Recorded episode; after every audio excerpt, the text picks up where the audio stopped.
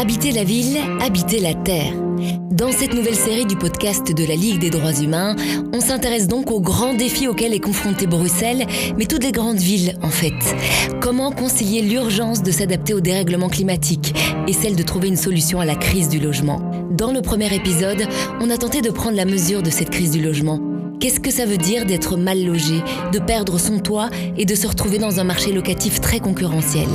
Dans le deuxième épisode, on parle d'inégalité environnementale et de déclin de la biodiversité dans les villes et en particulier à Bruxelles. Ce podcast s'appelle De quel droit on se chauffe et c'est par ici.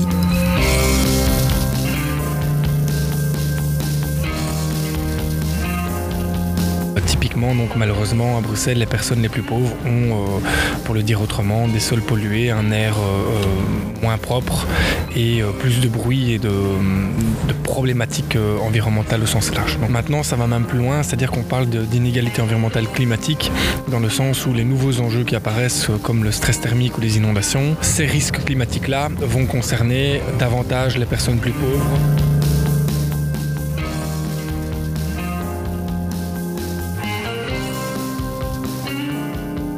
Le déclin de certaines espèces est vraiment inquiétant.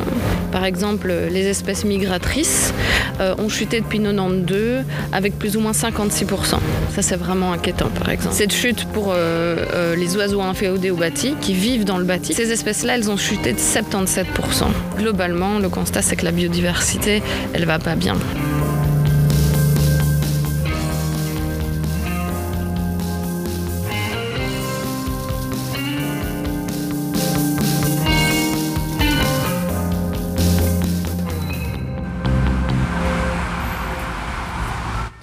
Bruxelles, c'est une ville verte. Il y a de la végétation sur la moitié de son territoire, c'est vrai. Mais qui y a accès? Quand l'on regarde la région bruxelloise d'en haut, avec comme filtre l'indice socio-économique, on voit très bien les différences énormes entre les quartiers qui s'affichent. Dans certaines zones, comme le long du canal par exemple, c'est compliqué pour les Bruxellois, les Bruxelloises de joindre les deux bouts. Et si on superpose cette première carte avec celle qui donne de l'info sur l'accès aux espaces verts, celle qui sonde la qualité de l'air ou encore la pollution sonore, le bruit, ce sont encore les mêmes quartiers populaires qui trinquent. Et le dérèglement climatique ne va rien arranger. Alors je suis Simon Demanque, je suis coordinateur au Centre d'écologie urbaine qui est NSBL à Bruxelles. Et je suis chercheur à l'Université libre de Bruxelles au laboratoire Louise qui s'occupe de, transition euh, socio-écologique de manière large. Alors dans le premier épisode du podcast, on aura entendu justement les difficultés des personnes à accéder au logement, les inégalités sociales, est-ce qu'elles recoupent les inégalités environnementales à Bruxelles? En fait oui, pour le formuler autrement, c'est plus les inégalités environnementales euh, sur lesquelles on travaille, euh, elle, superpose les problématiques environnementales au sens large et les couches sociales, donc les couches de précarité euh, socio-économique, etc. Et quand il y a euh, un problème environnemental pour un groupe social précaire, on parle d'inégalité environnementale. c'est un des types des inégalités environnementales qui existent à Bruxelles. Et donc derrière ce mot inégalité environnementale, qu'est-ce qu'on va retrouver comme réalité? Typiquement, on sait que les sols pollués, que le survol des avions, que le bruit routier, que le bruit ferroviaire euh, est euh, corrélé avec euh, les, couches de précarité à Bruxelles. typiquement, donc malheureusement, à Bruxelles, les personnes les plus pauvres ont, pour le dire autrement, des sols pollués, un air moins propre et plus de bruit et de, problématiques environnementales au sens large. Donc ça, c'est ce qu'on sait assez clairement, ce qui a été établi. Maintenant, ça va même plus loin, c'est-à-dire qu'on parle d'inégalité environnementale climatique dans le sens où les nouveaux enjeux qui apparaissent comme le stress thermique ou les inondations, les risques iront en, s'accroissant. Euh, ces risques climatiques-là vont concerner davantage les personnes plus pauvres euh, parce qu'on sait qu'il euh, y a un lien entre densité du bâti des îlots et densité de population et qu'il y a un lien entre densité de population et public plus précaire au plan socio-économique. Donc on sait que le stress thermique va, concerner davantage de personnes pauvres que, que de personnes riches à Bruxelles. Par stress thermique, on entend vague de chaleur c'est ça, donc moi je range dans stress thermique les questions de canicule, sécheresse et vagues de chaleur, et donc les îlots de chaleur qui sont associés à ces événements. Alors justement, pour revenir sur ces inégalités-là, qu'est-ce que ça donne sur la carte de Bruxelles? J'imagine qu'il y a des communes qui sont plus concernées que d'autres et à l'intérieur même des quartiers, euh, il y a des, différences importantes. Oui, c'est ça. Donc on, a cartographié ça. Euh, on n'est pas les seuls à l'avoir fait, mais il y a euh, un indicateur ou un indice qui s'appelle la température à globe humide, qui est une carte qui est assez connue, qui, traîne sur le site de Bruxelles Environnement sous un mauvais intitulé d'ailleurs, qui s'appelle l'îlot de fraîcheur. Enfin, soit. Et donc cette carte qui figure finalement le, une température euh, subjective euh, pour une année spécifique, elle montre très clairement que le Pentagone et la première couronne de Bruxelles sont beaucoup plus concernés par le stress thermique au sens large, en sachant que c'est une carte qui donne une situation à une, pendant une année donnée, de mémoire c'est 2016, mais que du coup, comme on sait que les événements climatiques extrêmes liés au stress thermique vont, euh, vont, vont augmenter en durée, en intensité et en fréquence, ben on, sait, on peut déjà dire que le Pentagone et la première couronne euh, seront davantage concernés par le stress thermique. Et c'est ces euh, zones de Bruxelles-là qui accueillent les groupes sociaux les plus précaires euh, au plan socio-économique. Alors, les premières victimes justement du stress thermique, ça veut dire quoi? Ça veut dire que ces personnes habitent souvent justement dans des logements mal isolés et dans un quartier qui n'est pas forcément vert, où il n'y a pas forcément d'accès à, des îlots de fraîcheur, comme on a dit. Qu'est-ce que ça veut dire? Oui, c'est ça. Donc en fait, c'est un peu multifactoriel. Donc on va avoir d'une part le fait que euh, les, quartiers en général les plus pauvres sont plus denses et donc sont plus euh, imperméables euh, et donc sont plus chauds. Mais il y a aussi toute la dynamique qui va concerner les, effectivement les, logements et la qualité du logement. On sait que les logements non traversants, moins bien isolés, etc. sont plus des logements de personnes à revenus plus faibles. Et par ailleurs, sur la question de l'espace public, va être lié aussi le fait qu'on a moins d'espaces verts publics accessibles euh, dans les quartiers les plus denses et donc les plus pauvres à Bruxelles. Et donc en fait c'est multifactoriel et c'est une dynamique de renforcement. Donc c'est comme des, doubles, voire des triples inégalités environnementales qui s'accumulent. À Bruxelles. Non traversants, qu'est-ce qu'on entend par ça, des logements non traversants? C'est des logements qui permettent pas une aération euh, en, front de rue et côté jardin ou côté cour intérieur, euh, et donc qui s'aèrent plus difficilement. Ces logements, euh, les, logements des personnes les plus pauvres vont aussi être souvent moins bien isolés, vont être moins confortables lors des, lors des, des épisodes de canicule et de, et de vagues de chaleur.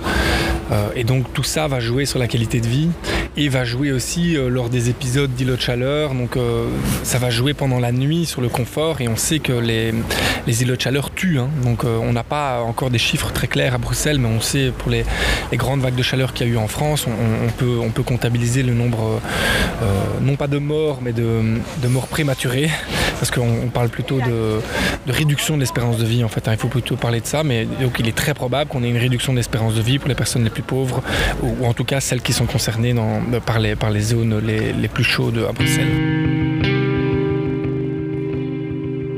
Durant l'été 2022, Sciensano, l'Institut de santé publique, a rapporté une surmortalité de 5% par rapport aux prédictions. La surmortalité estivale la plus importante depuis 20 ans. Vous vous souvenez peut-être de cet été-là, qui a connu quatre vagues de chaleur coup sur coup. Cienzano ne fait pas le lien direct entre surmortalité et ces vagues de chaleur, mais il écrit pourtant que la coïncidence entre la surmortalité et des pics de chaleur et d'ozone est un constat récurrent. Et l'épidémie de Covid, à elle seule, ne peut pas l'expliquer. On n'a pas parlé euh, d'inondation. Bruxelles n'est pas euh, sujette, euh, n'est pas menacée par les, inondations Si, si, bien sûr que si. Historiquement, Bruxelles a beaucoup de cours d'eau à ciel ouvert qu'on a, qu'on a refoulé. Hein. donc c'est un terme que j'emprunte aux, États généraux de l'eau, qui à mon avis est assez intéressant.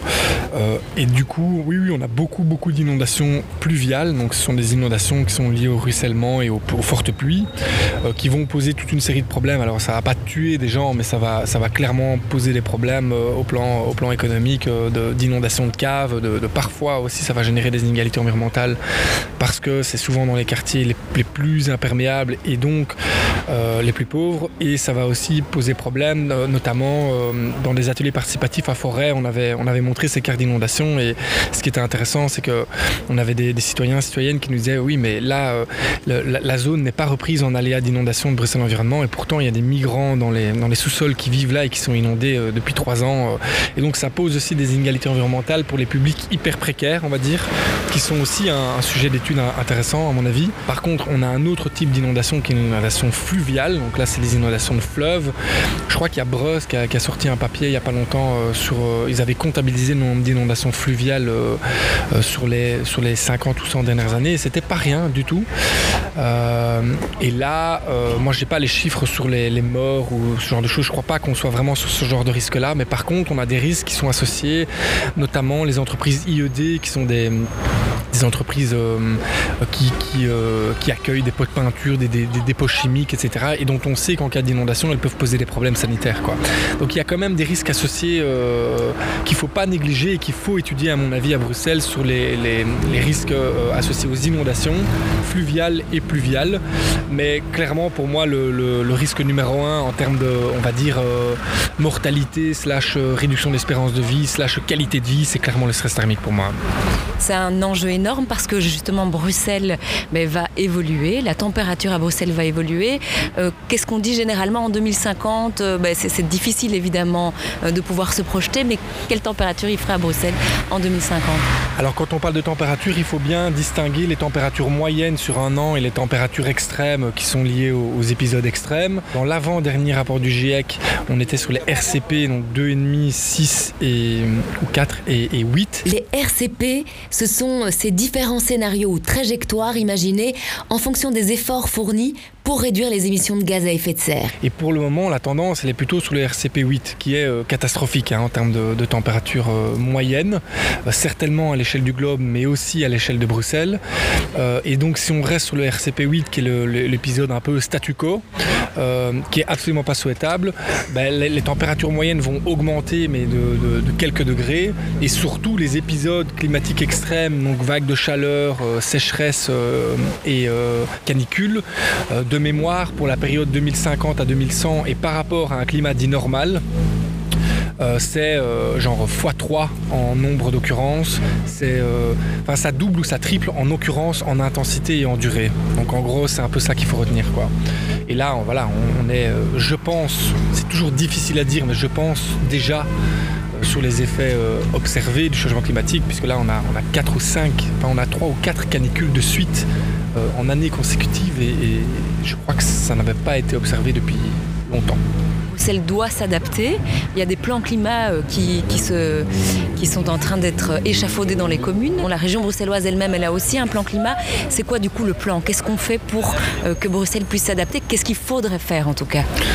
Alors donc il y, a, deux dynamiques, effectivement il y a une dynamique, enfin il y a, trois dynamiques, il y a la dynamique fédérale également, mais euh, si on parle de la région et des communes, donc sur la région ils ont le plan d'action climat-énergie, c'est le PACE, dans lequel de mon point de vue ils ont misé à peu près tout sur l'isolation des bâtiments, ce qui est euh, pas du tout bête. Hein. Enfin, donc euh, c'est clairement une mesure hyper importante euh, parce que ça permet à la fois d'atténuer une série de, problèmes et de, s'adapter aux effets du, changement climatique, notamment les stress thermiques, et ça va réduire clairement les émissions de CO2. On a les plans d'action climat communaux qui eux sont plutôt d'initiatives communales et qui remplacent les agendas 21 qui étaient plutôt paradigme développement durable, qui étaient selon moi des, des documents trop, gros et trop, trop transversaux que pour être efficace. Donc ça allait du, remplacement de la paille euh, en plastique dans les cantines de la commune jusqu'à euh, isoler les bâtiments de manière hyper large euh, par quartier dans une commune. C'était beaucoup trop large. Et si on parle des mesures phares, vous avez évoqué la, rénovation du bâti. en termes d'atténuation et d'adaptation, qu'est-ce qu'il faudrait faire encore? Alors on est sur changer la ville, mais il va falloir végétaliser Bruxelles de manière massive en, plantant des arbres adaptés au changement climatique parce que ça c'est pas rien non plus. Il va falloir remettre les, cours d'eau à ciel ouvert, il va falloir désimperméabiliser massivement, il va falloir euh, peut-être fixer un seuil limite à l'urbanisation de Bruxelles. Enfin, c'est des, thèmes qui sont majeurs en fait, c'est des discussions démocratiques euh, fondamentales. Et puis il y a la préservation des espaces verts, ces espaces qui sont encore dans le giron public, ceux-là même qui devraient servir à créer en priorité des logements sociaux. C'était en tout cas la position du Rassemblement bruxellois pour le droit à l'habitat. D'autres associations, comme We Are Nature, militent, elles, pour que Bruxelles cesse de sacrifier ces derniers espaces naturels et ses sols vivants. Ce collectif, qui rassemble une vingtaine d'associations et plusieurs milliers de Bruxellois de Bruxelloises, a mis en demeure le gouvernement bruxellois en juin dernier. Il lui demandait de faire une pause, d'arrêter de délivrer des permis d'urbanisme pour préserver les espaces naturels d'une superficie supérieure à un demi-hectare. Sans nouvelles du gouvernement bruxellois, We Are Nature prépare maintenant une action en justice. En quoi ces espaces verts sont-ils donc des remparts face au dérèglement climatique? On retrouve Simon Demain. Je crois que ça nécessite quand même encore euh, euh, des argumentaires plus solides à propos de euh, quel est le potentiel de, réduction du stress thermique, par exemple, de, certaines friches à Bruxelles. Mon, intuition me dit que c'est clairement le cas, mais je crois qu'il vaut mieux bien les consolider. Donc sur le potentiel de réduction de, par exemple, de réduction de de par exemple la friche Josaphat et ce genre de choses. Maintenant, évidemment, en termes d'adaptation, il n'y a pas du tout que le stress thermique qui entre en jeu. Il y a les questions d'inondation, donc ça, tous les espaces perméables sont bons à prendre. Mais tout ce qui est maillage vert, maillage bleu, hein, ces couloirs écologiques, euh, des couloirs d'eau, les couloirs verts, c'est quand même important aussi pour cette question climatique-là ou pas du tout? Oui, les maillages verts, certainement, les maillages verts à l'échelle régionale refroidissent, c'est certain. Ça, ça c'est prouvé. Les maillages bleus sont hyper importants, euh, donc euh, ça c'est déjà des politiques qui sont en, place. Hein, donc, euh, puis il y a les questions de biodiversité évidemment, puisque le, changement climatique ne concerne pas que les humains, il concerne les non-humains, et donc on, sait. Par contre là, c'est bien, bien documenté par tous les activistes ou les citoyens, citoyens engagés sur ces friches qui sont des objets politiques importants, hein, donc le Marais Hills, la friche Zafa, etc. Où là, on sait qu'on a des, on a des arguments en termes de biodiversité qui sont hyper intéressants. Donc pour les non-humains, je pense que euh, c'est vraiment des questions nouvelles en fait hein, sur la place des non-humains dans les politiques publiques, dans les argumentaires, etc. Et, je pense que ces gens-là font un travail formidable en ce sens. Et donc ça vaut le coup, je crois, de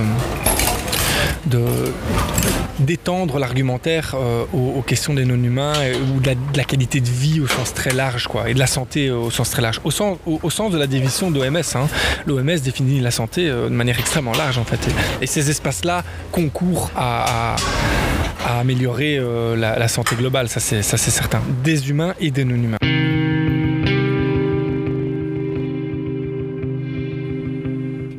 Soulève ici la question de la biodiversité en région bruxelloise. Une biodiversité assez riche, ce qui m'en a fait prendre conscience, c'est notamment le travail incroyable de Thomas Jean et de la Minute Sauvage. Abonnez-vous à sa chaîne YouTube. Bonjour les gens, bienvenue dans ce nouvel épisode de la mini-série Coexistence qui vous est proposée par Il réalise des vidéos et des, des images incroyables sur cette faune et cette flore qu'on ne soupçonne pas, parce que le rythme de la ville, ou de la vie tout court d'ailleurs, parfois ne le permet pas. On a une petite haie composée de groseilliers, de sureaux. Euh, Pour mieux comprendre cette question-là, celle de la biodiversité en ville, je suis allée voir l'association Natagora à XL. On s'est assis dans leur jardin, à un intérieur d'îlot, où la nature a repris ses droits. C'était un parking d'une ambassade et d'une banque euh, qui a été euh, vraiment cassé. Euh, C'est des gens du bâtiment qui ont pris leur marteau-piqueur et qui ont commencé à casser la dalle de parking. Et en dessous, il y avait de la terre. Et progressivement, la nature est venue s'installer. Je m'appelle Amandine Tiberghien, je travaille chez Natagora et je m'occupe des politiques urbaines. Je m'appelle Marius Payès, je travaille chez Natagora au département études et je suis euh, assistant de tous les projets d'études des oiseaux à Bruxelles, en région Bruxelles-Capitale. Est-ce qu'on peut dire que la biodiversité est en déclin à Bruxelles? Est-ce que c'est quelque chose qu'on constate? Parler de déclin, quand on parle de biodiversité, c'est compliqué euh, parce que euh, toutes les espèces ne se portent pas de la même manière, tous les habitats, tous les lieux, la forêt ne se portent pas de la même manière que les zones humides. Par contre, le constat général, c'est quand même que euh, ça ne va pas très bien. Euh, les chiffres européens le montrent, par exemple pour les abeilles, pour tout ce qui est pollinisateur sauvage en général, ou encore euh, pour les oiseaux. On peut constater que globalement, c'est pas le fun. Par contre, ce qu'il faut avoir en tête, et ce qui est assez positif, c'est de se dire que après, par exemple, un gros déclin pour les chauves-souris, on est à moins 74% depuis les années 90. Donc on, a vraiment fait cracher les chauves-souris, l'état de santé des, chauves-souris. Depuis qu'on met en place des politiques euh, de sauvetage, de préservation, euh, de mise en place de cavités, etc., les chauves-souris se sont stabilisées. Elles ont arrêté de décliner. Donc dès qu'on fait quelque chose pour la nature, ça change les choses. Ça revient, c'est possible finalement, il y a, des solutions pour faire repartir les, choses. Mais euh, peut-être qu'on aurait dû commencer par définir la biodiversité. Qu'est-ce que c'est? C'est la diversité du vivant, c'est la diversité et la richesse d'un réseau écologique, la diversité des interactions entre, entre cette faune, cette flore et tous ces acteurs du réseau écologique. Chez Natagora, on parle plutôt d'écosystème en fait, plutôt que de biodiversité souvent. Pourquoi vous préférez ce terme? Euh, parce que biodiversité, les gens font souvent référence plutôt à la faune, euh, et c'est normal, euh, on, se sent parfois plus lié à un oiseau, à un crapaud, etc. Alors que parler juste du crapaud ou juste de l'oiseau, c'est pas suffisant. quand on veut faire bien vivre une espèce, quand on veut la préserver du déclin, il faut aussi parler du gîte et du couvert, en fait, aussi simplement que ça. C'est pour ça qu'on parle d'écosystème, parce qu'il faut prendre toutes les dimensions en compte, pas juste euh, le petit crapaud ou le petit oiseau. J'ai bien compris qu'étant donné les écosystèmes très différents en région bruxelloise, c'est compliqué de parler de manière générale du déclin de la biodiversité. Mais il existe tout de même des chiffres emblématiques qui disent beaucoup. Eh bien, il y a une très grosse étude euh, donc à l'échelle européenne qui est sortie sur le, sur le déclin des oiseaux. Et on observe que toute espèce confondue et tout environnement confondu, il y a un déclin de l'ordre de 25% euh, de l'abondance des oiseaux en Europe et de l'ordre de 28% pour les espèces qu'on va dire urbanophiles, donc les espèces qui vivent en ville. Donc les oiseaux, c'est vraiment un bioindicateur très fort de, l'état de la biodiversité parce qu'il est souvent euh, relativement haut de la chaîne alimentaire et donc il va dépendre de la qualité de la flore, de la diversité de la flore, de l'abondance en insectes, etc. Et donc s'intéresser à ce groupe-là en particulier, c'est vraiment un très bon indicateur pour avoir une idée globale du déclin de la biodiversité dans son ensemble. Alors à Bruxelles, euh, on a des chiffres par exemple par, groupe d'espèces principalement, et je vous parlais plutôt d'espèces migratrices, et on voit que les espèces migratrices chez nous euh, se portent en tout cas depuis 1992, c'est-à-dire depuis les données qu'on a, euh, assez mal. On observe une chute de 56%, euh, donc moins de 56% dans, l'abondance de ces espèces migratrices. Par exemple, le Puyophytis, qui est un, petit insectivore qu'on entend souvent dans les films, c'est un peu le, le chant typique. on va euh, ben, le tarier pâtre dont, je parlais plus tôt, etc. La fauvette grisette, la fauvette des jardins. Et tout ça, c'est des, petits oiseaux qu'on rencontre pratiquement exclusivement dans ces friches et euh, malheureusement de moins en moins depuis 1992. On va aussi observer une grosse diminution encore plus importante sur toutes les espèces qui vont être liées au bâti, donc les espèces nichant dans le bâti. Euh, là, on parle de moins 77% d'abondance pour ces espèces-là. Par exemple, l'emblématique moineau domestique qu'on a l'impression de voir partout parce qu'on le connaît bien et qui en fait a régressé de 96% depuis 1992. Donc là, il y, a des groupes de, travail spécifiques, entre autres avec des volontaires Natagora, pour étudier et mettre en place des aménagements pour, euh, pour sauver cette espèce à Bruxelles. C'est dû à quoi? C'est pas moi qui le dis, c'est l'IPBES. C'est euh, l'équivalent du GIEC en fait, euh, mais pour la biodiversité. Qu'est-ce que cet organisme pointe du doigt? Deux grands facteurs la destruction des habitats, c'est-à-dire le fait qu'il n'est plus que par exemple les oiseaux n'aient plus d'endroit pour euh, nidifier, ça c'est une chose, et puis la fragmentation de l'habitat, ça c'est le deuxième élément. C'est-à-dire que ben, les oiseaux n'ont plus accès à là où ils doivent normalement manger, en fait. Euh, c'est le fait que, euh, par exemple, les batraciens, pour pouvoir se reproduire, ils vont se reproduire dans l'eau. Ben, il n'est plus accès à l'eau parce qu'on a construit une route, parce que la zone humide dans laquelle ils avaient l'habitude de se reproduire a disparu. Ce sont les deux facteurs, donc la destruction des habitats et la fragmentation de l'habitat, qui cause aujourd'hui le déclin de la biodiversité.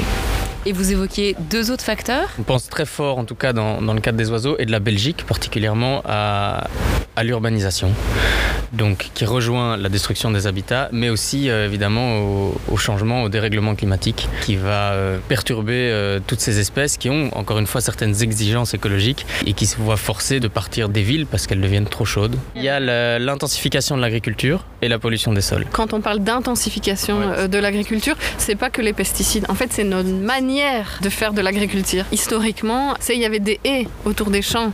Euh, C'était pas euh, une monoculture, etc. Et tout ça impacte fortement, entre autres par exemple les populations d'oiseaux. La plus grosse chute des populations d'oiseaux, en fait, elle se trouve en milieu agricole.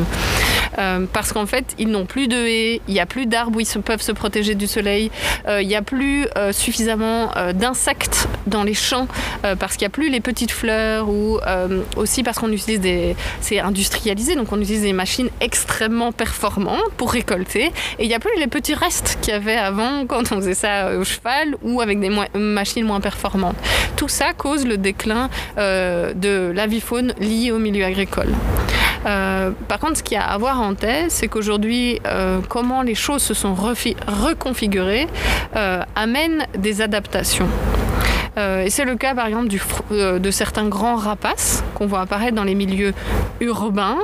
Euh, ce qui se passe, c'est que c'était des rapaces qui vivaient plutôt dans des falaises et bah, ne trouvant plus de falaises, leur milieu en fait habituel étant en déclin ou en disparition parce que bah, par exemple on y installe des carrières avec des machines et donc il n'y a plus la tranquillité nécessaire pour ces oiseaux pour venir s'y installer. Qu'est-ce qu'elles font? Elles arrivent en milieu urbain, elles vont s'installer sur des grandes églises bruxelloises et euh, ils développent une nouvelle vie. Pourquoi? Parce que non seulement elles ont un endroit où elles peuvent vivre, euh, dans les clochers, etc., mais elles ont aussi pas mal de pigeons à les manger. Et donc elles trouvent de nouveau cette idée de gîte et de couvert. Donc parfois la ville, ça devient la piste de solution euh, pour certaines espèces. Ce qu'on dit aussi pour les abeilles, par exemple. Pour les pollinisateurs sauvages, du fait d'un usage, soit au travers d'interdictions, soit au travers d'une sensibilisation, il y a un usage moins important des pesticides en milieu urbain. Et donc les pollinisateurs sauvages se portent mieux en milieu urbain qu'en milieu rural.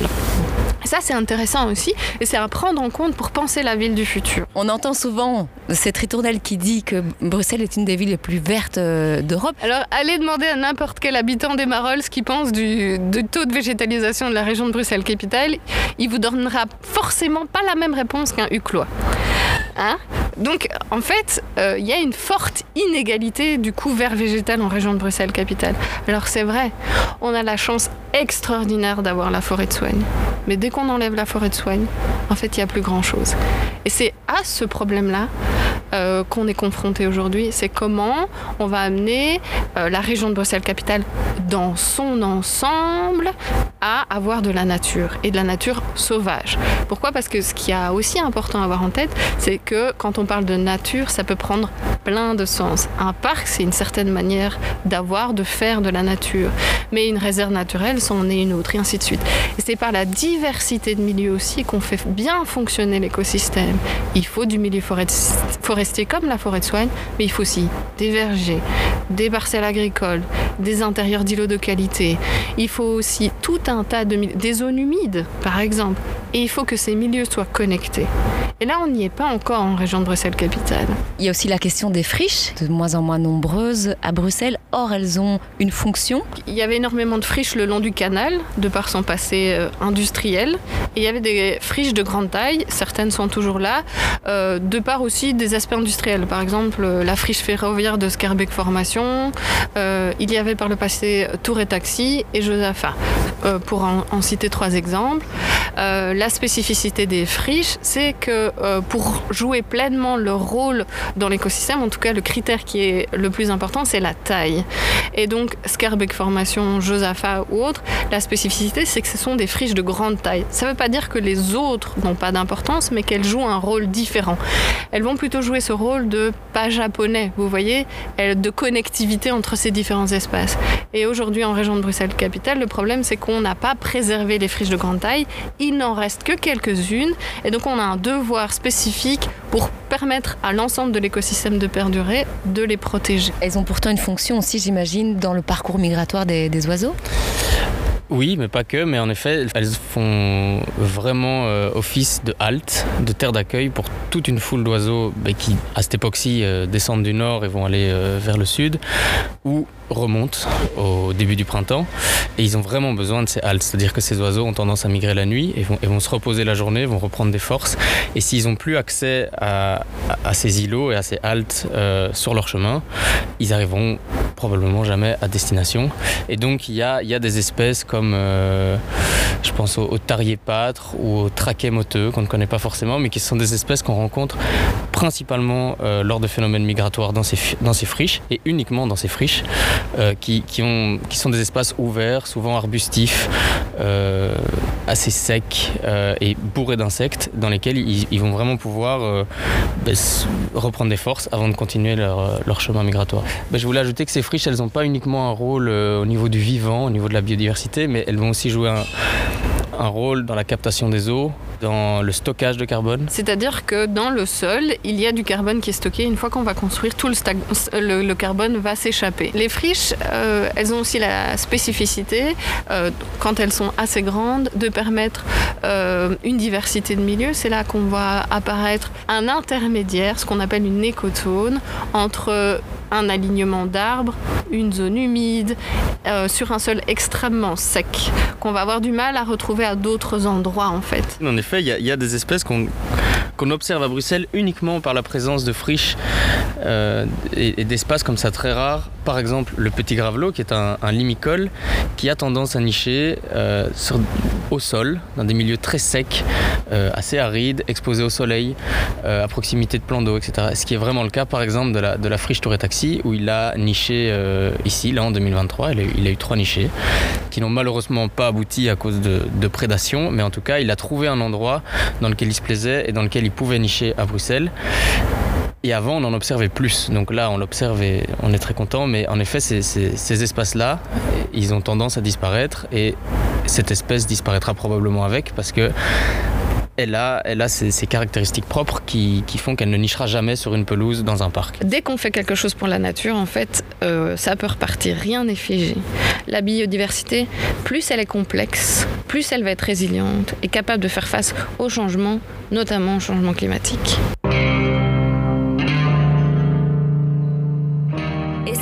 Et nature, logement social, ce sont deux fonctions faibles de la ville. Ça veut dire qu'elles répondent à des besoins pour les citoyens et les citoyennes, mais qu'il n'y a pas grand monde pour les défendre, au-delà des associations de terrain qui font un boulot extraordinaire évidemment.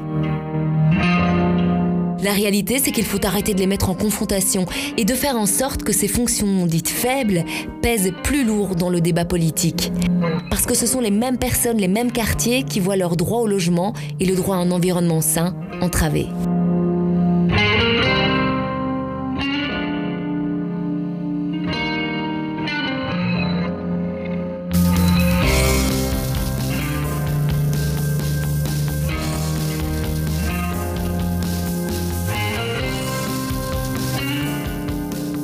À Amandine Tiberghien et à Marius Payès de Natagora d'avoir fait entendre d'autres voix, celles d'autres Bruxellois, d'autres Bruxelloises. Merci aussi à Simon Deminck, chercheur à l'ULB, d'avoir élargi nos horizons sur ces questions. Fatima Wassak se demande pourquoi les quartiers populaires ne participent pas à la lutte écologiste alors qu'ils en sont les premières victimes. On se retrouve tout de suite